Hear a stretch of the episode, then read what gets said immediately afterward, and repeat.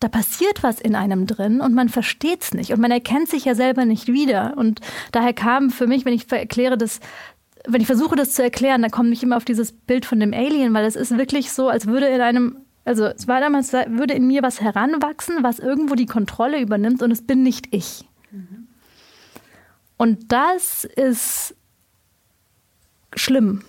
Also das, das, ist, das ist eine ganz schlimme Erfahrung. Man kriegt ja das Gefühl, man ist nichts wert, ich kriege nichts auf die Reihe und deswegen lohnt sich ja auch nicht, auch noch irgendwas zu versuchen oder irgendwie anzugehen. Deswegen lohnt sich auch nicht, morgen wieder aufzustehen.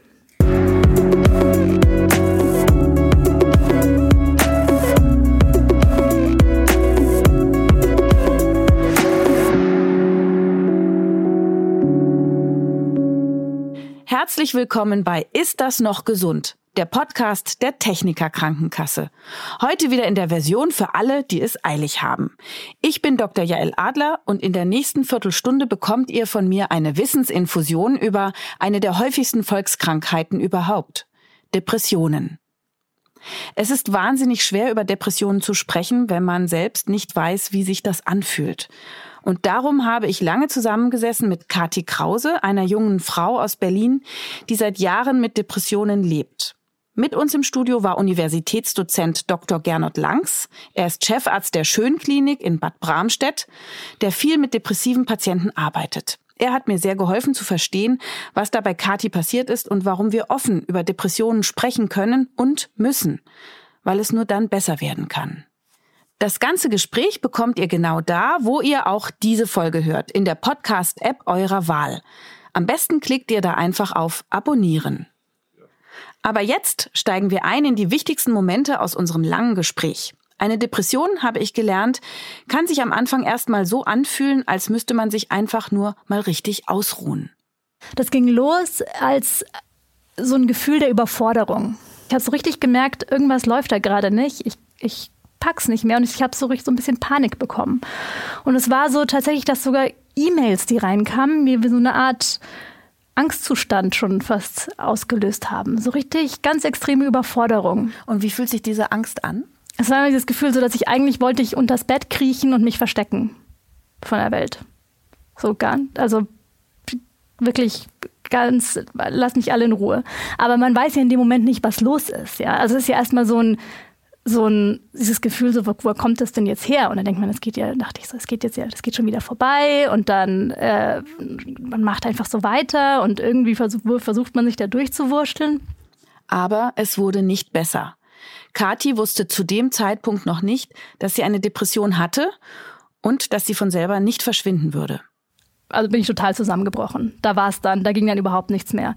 Da lag ich dann irgendwann abends im Bett äh, alleine und habe nur geheult und geheult und ich kann nicht mehr, ich schaff's nicht mehr und dann habe ich es geschafft. Ich hatte mit einer, mit einer Freundin in London habe ich damals irgendwie getextet und die sagte, na so, such dir jemanden, such dir Hilfe. Mhm. Und dann habe ich so auf blöd so auf Google, was mache ich jetzt, gegoogelt zur Hilfe. Und dann stellte sich heraus, bei mir damals, wo ich gewohnt habe, um die Ecke, gab es so einen Krisendienst, mhm. Berliner Krisendienst. Und dann habe ich mich da, ich da so quasi im Schlafanzug da, mhm. da stand ich auf der Matte dann an dem Abend. Viele denken ja, Depression, das ist nur im Kopf. Aber die Symptome sind auch körperlich und sie können sehr heftig sein. Die physischen Symptome waren Schlaflosigkeit, ganz schlimm. So eine Schlaf, also vor allem Schlafstörungen, nachts nicht mehr geschlafen, dafür dann den ganzen Tag mhm. geschlafen wie die Störung des Nach Tag-Nacht-Rhythmus. Genau. Dann, mhm. dann ähm, Appetit ging auch ständig rauf und runter, mal überhaupt nicht. Und dann habe ich wieder irgendwie den, Tag, den ganzen Tag nur gegessen. Konzentration wahrscheinlich auch. Ne? Konzentration wirklich. Ich Merkfähigkeit. Konnte, genau, mhm. nichts mehr lesen. Mhm. Kein, ich konnte nicht mal mehr irgendwie eine Netflix-Serie anschauen, weil ich mich nicht mehr darauf konzentrieren konnte. Ich hatte ganz schlimme Rückenschmerzen ähm, von, also richtig so Verspannung, von, mhm. von einfach weil die Muskeln sich so verspannt hatten. Ich habe einen Tinnitus bekommen, mhm. der auch, das damals, da bin ich ja noch zum HNO-Arzt gegangen damit. Also Ohrgeräusche oder taube Ohren oder beides? Nee, so ein richtig so ein Pfeifen im Piepen. Ohr. Mhm. Ja, dauerhaft. Ganz, ja. Mhm. Kam, ging dann aber, also ging dann auch wieder weg, aber es war alles, es war diese, es war so eine ganz, ganz krasse Klassischen Anspannung. Stresssymptome. Ne? Genau, mhm. so.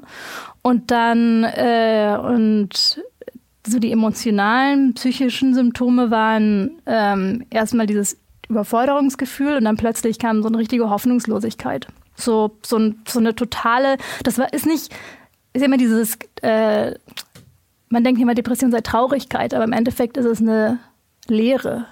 Ja, so, es mhm. ist nicht unbedingt, dass man traurig ist, sondern es ist eher, dass so plötzlich, da ist so gar nichts mehr, man stumpft so ab.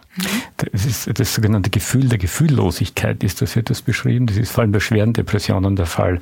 Und dass das, weil du das Gefühl, das hattest, dass du für andere nichts mehr empfinden konntest, keine Empathie. Wir haben das manchmal bei Eltern, die sagen, es ist so schrecklich, ich sehe mein Kind und da ist keine Verbindung mehr da.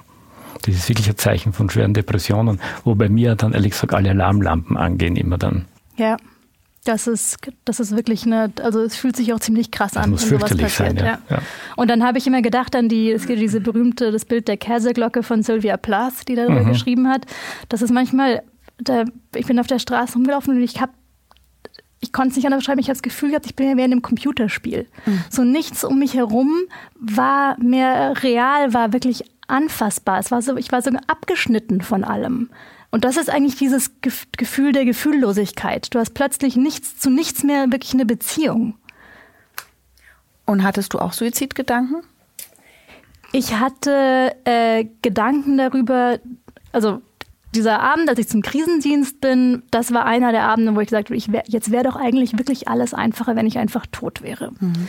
Es ging bei mir nie den Schritt weiter, wo ich, dass ich drüber nachdenke, wie könnte ich denn diesen Zustand herbeiführen, so, weil es ist ja auch sowas, also es war immer so was Passives, so, ich wäre jetzt eigentlich ganz gerne tot. Nicht, mehr, auf, nicht mehr aufwachen morgen, ist mir egal. Ne? Genau. Mhm, ja. Im Extremfall treibt die Depression Menschen in den Suizid.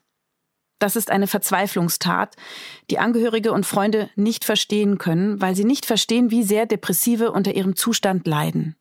Aber es ist extrem unfair, einem depressiven Menschen zu sagen, ja, das kenne ich auch. Nein, das kennt man nicht, wenn man nicht depressiv ist. So wie Kathi erzählt hat, ich kenne das, ich kann es versuchen zu verstehen, aber ich kann es nicht nachempfinden. Ich, ich meine, Depression sind ja Gefühle, die wir alle kennen, Traurigkeit, Niedergeschlagenheit. Aber dieses Ausmaß, dieses sich nicht mehr verstehen, ich glaube, das ist für jeden, der nicht eine Depression hatte, nicht nachvollziehbar.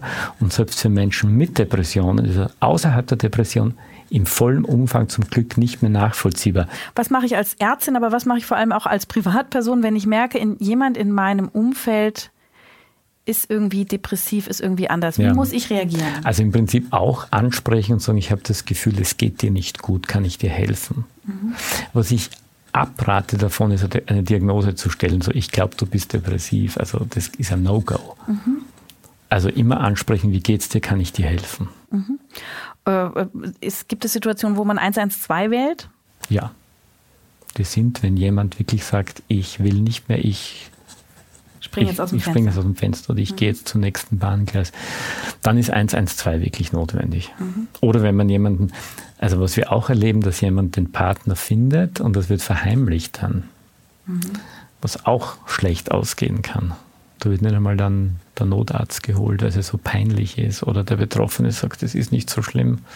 Einen psychiatrischen Notdienst bieten viele Kliniken an. Das ist in akuten Fällen eine gute Anlaufstelle, weil man sofort Hilfe bekommt und dann gemeinsam schaut, was jetzt die richtigen Schritte sind. Kati bekam Medikamente und eine ambulante Therapie. Für andere kann es aber besser sein, sich stationär aufnehmen zu lassen, was dramatischer klingt, als es ist. Ganz konkret, was passiert äh, mit einem Patienten in einer psychiatrischen Klinik, wenn er stationär kommt? Also in der, in der klassischen Psychiatrie geht es im Prinzip um Krisenintervention, um zu schauen, dass der Patient sich wieder stabilisiert. Die Psychiatrien haben dann häufig Psychotherapiestationen oder man geht eben in eine psychosomatische Klinik, wo die Psychotherapie im Vordergrund steht. Was passiert? Hat einen Bezugstherapeuten, der die Einzeltherapie macht und dann werden verschiedene Therapieelemente mit dem Patienten besprochen. Das sind Gruppentherapien, das sind sporttherapeutische Angebote, das sind kunsttherapeutische Angebote. Also ein, ein, ein bunter Strauß sozusagen an Maßnahmen, die dem Patienten helfen, aus der Depression rauszukommen. Auch hier, es muss immer in Absprache passieren.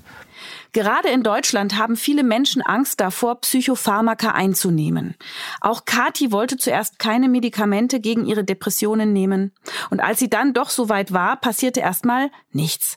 Sie bekam Nebenwirkungen, aber ihre Depressionen wurden einfach nicht besser. Was Dr. Langs nicht überrascht, denn nicht jedes Antidepressivum wirkt bei jedem Menschen gleich. Die Wirkung kann sehr unterschiedlich sein. Warum das so ist, genau weiß es keiner.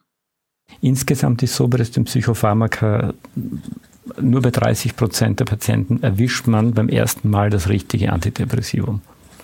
Das zweite bei 70 Prozent dann und dann das dritte bei 90 dann.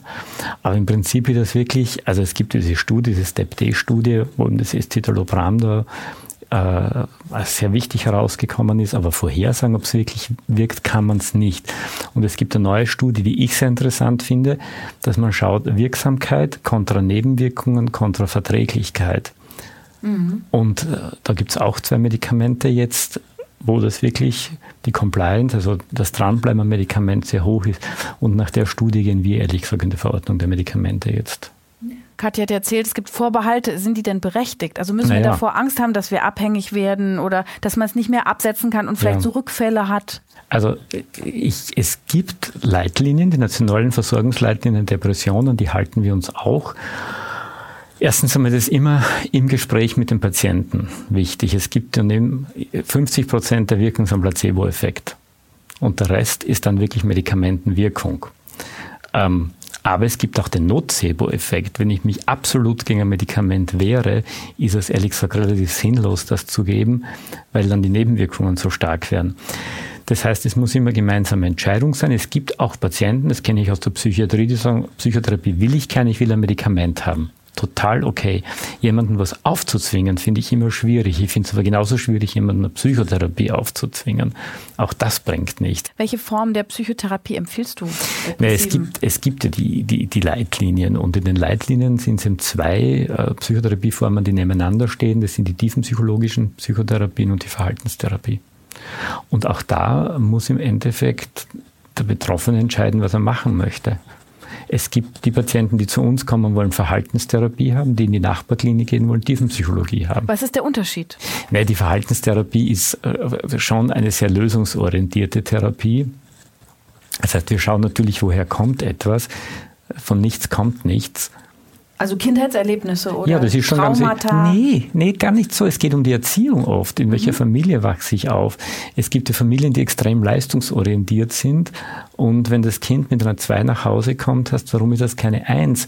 Oder die dann nur dann lieb auf den Schoß genommen werden, wenn sie eine 1 heimbringen und sonst haben das Gefühl, die Mama mag mich nicht mehr. Mhm oder die Zuwendung von Papa ist nur dann da, wenn sie eine gute Note haben. Also das sind Einflussfaktoren. Wobei es geht gar nicht darum, ob es wirklich so war, sondern wie sie es erlebt haben. Mhm. Man kann ja nie schauen, wie die Kindererziehung wirklich war, weil niemand dabei von uns jetzt. Mhm. Also da muss man schauen, welche Faktoren sind dann, warum ist es jetzt so und dann wirklich schauen, wie komme ich da raus, was kann ich, was muss ich verändern und was kann ich in Zukunft anders machen, das ist Verhaltenstherapie.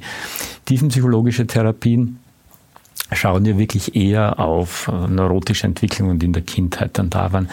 Kati hatte, ohne es zu wissen, schon früh für sich Maßnahmen entwickelt, wie sie auch in einer Verhaltenstherapie zur Sprache kommen. Ich habe lange Therapie gemacht. Wir haben nie genau herausgefunden, was es eigentlich war. Und im Endeffekt für mich, dass ähm, dieser Weg auch zur, zur Besserung also dieses irgendwie damit umgehen und damit leben zu können, hatte mit ganz, ganz vielen kleinen Schritten zu tun. Ähm, also ein Stressauslöser bei mir, äh, über den ich auch viel gesprochen und, und geschrieben habe, war zum Beispiel Social Media. Das war ein ganz, das, das war ein, ein sehr äh, wichtiger Faktor. Das hatte damit auch zu tun mit so einer, ähm, ja, mit so einem, mit so einer, also mit, mit so einem Leistungsgedanken auch immer. Ja, man, also der Stress dabei war nicht nur das, das Konsumieren und das Lesen und das, was man auch, wenn man sich mit anderen vergleicht, das ist natürlich auch immer ein Problem, sondern auch immer irgendwie was leisten zu müssen. Man muss ja auch immer liefern bei Social Media. Und dann schauen, wie kommt das an und was ist der, da ist man ja nie ganz frei von. Ja, auch wenn man das, ja, wenn man, auch wenn man es versucht. Ich habe dann auch so ein eigenes Vokabular entwickelt, um zu erklären, um den Menschen um mich herum zu erklären, was ist los. Und als ich noch öfters kürzere und, und, und weniger schlimme Depression, äh, depressive Episoden hatte, hatte ich zum Beispiel ein Wort, das ich benutzt habe, äh, war Schneckentag. Ein Schneckentag war für mich einfach, was soll ich am Schneckentag? Ich muss mich in mein Haus zurückziehen. Das heißt, ich kann jetzt gerade nicht, ich kann nicht ans Telefon gehen, ich kann jemanden sehen, ich kann nicht auf die Straße gehen. So, äh, das geht jetzt gerade alles nicht. Ja, ich kann auch keine, wahrscheinlich keine, keine äh, Nachrichten beantworten. So. Es wäre zu einfach zu sagen, wer eine Depression hat, der ist dann sehr traurig oder sehr schwach. Das Problem geht viel tiefer. Man kriegt ja das Gefühl, man ist nichts wert, ich kriege nichts auf die Reihe und deswegen lohnt sich ja auch nicht, auch noch irgendwas zu versuchen oder irgendwie anzugehen. Deswegen lohnt sich auch nicht, morgen wieder aufzustehen. Da passiert was in einem drin und man versteht es nicht und man erkennt sich ja selber nicht wieder. Und daher kam für mich, wenn ich erkläre, dass wenn ich versuche, das zu erklären, dann komme ich immer auf dieses Bild von dem Alien, weil es ist wirklich so, als würde in einem, also es war damals, würde in mir was heranwachsen, was irgendwo die Kontrolle übernimmt und es bin nicht ich. Mhm. Und das ist schlimm. Also das, das, ist, das ist eine ganz schlimme Erfahrung. Da möchte ich kurz einhaken, das beschreiben auch viele Patientinnen und Patienten, dass die sagen, ich kenne mich so gar nicht mehr, das bin nicht mehr ich. Und das beschreiben die extrem mit großer ja, Befremdung und Angst, wie gesagt, obwohl sie ähm, eigentlich keine Gefühle haben, sagen sie trotzdem, das macht mir Angst, ich weiß nicht mehr, wer ich bin. Und ich habe gestern einen Patienten gesehen, der hat gesagt, Ziel der Therapie, ich möchte mich wiederfinden. Und Kathi, hast du schon mal in einer Partnerschaft eine Depression gehabt? Ja. Wie ist das für den Partner? Schwer. Ich glaube, das ist richtig schwierig. Also mein inzwischen Mann kann damit echt gut umgehen, muss ich aber wirklich sagen, der erkennt mich dann ja auch nicht mehr. Mhm. Das ist ja plötzlich so die Person, die du, die du da normalerweise immer neben dir hast und liebst und mit der du irgendwie dann auch den Alltag managst und so, ist plötzlich wird die ganz anders. Mhm.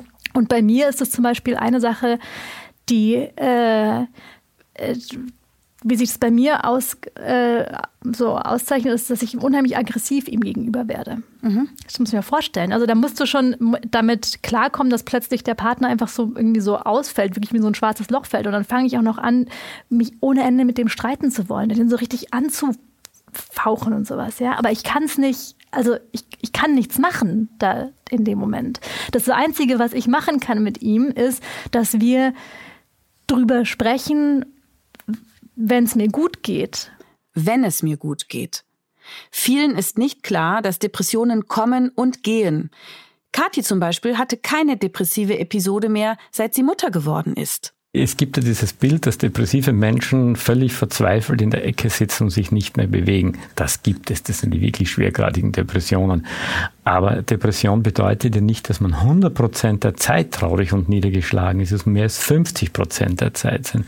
Und wir merken das bei uns in der Klinik. Viele Depressive haben ja Morgentief. Morgens kriegen die nichts hin, kommen nicht aus dem Bett. Aber am Nachmittag sind die dann eigentlich schon ganz gut drauf. Und morgens sagen die, ich mag nicht mehr leben, ich krieg's mir mehr hin. Und sieben Stunden später sagen die, ich weiß gar nicht, was da los war mit mir. Also auch depressive Menschen können lachen. Und was man nie vergessen darf, ist, äh, selbst wenn bei mir manchmal Patienten reinkommen, würde ich es nicht erkennen. Das ist, wir sagen, das ist der sogenannte Funktionsmodus. Mhm. Die funktionieren unheimlich gut und brechen dann zu Hause zusammen. Depressive Menschen können sehr aktiv am Leben teilnehmen und sollten das auch tun. Gesunde Lebensgewohnheiten helfen sehr. Mhm. Eigenleben. Mhm. Äh, wie ist es mit Sport? Wichtig. Sport ist unheimlich wichtig. Also äh, eine Depressionstherapie ohne Ausdauersport ist nicht günstig. Wir empfehlen immer Sport zu machen.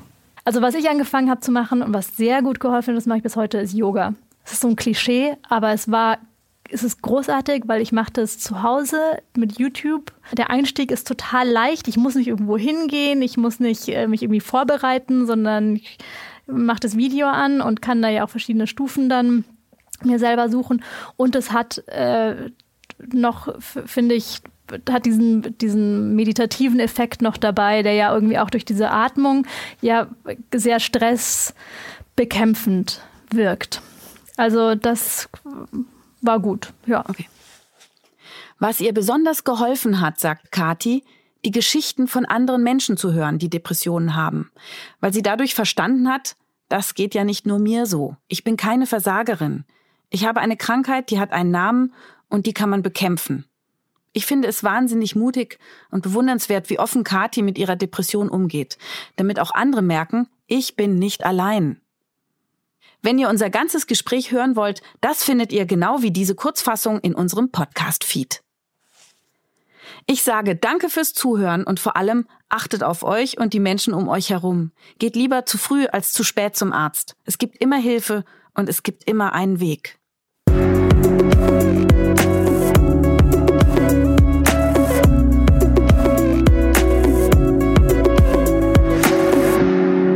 Das war Ist das noch gesund? Der Gesundheitspodcast der Techniker. Alle zwei Wochen bekommt ihr hier auf dem Podcast-Kanal eine neue Folge zu hören. Für die Neugierigen in Langform, für die Eiligen als kurze Wissensinfusion. Welche Themen wir als nächstes behandeln, erfahrt ihr im Newsletter der Techniker. Danke fürs Zuhören und bis zum nächsten Mal.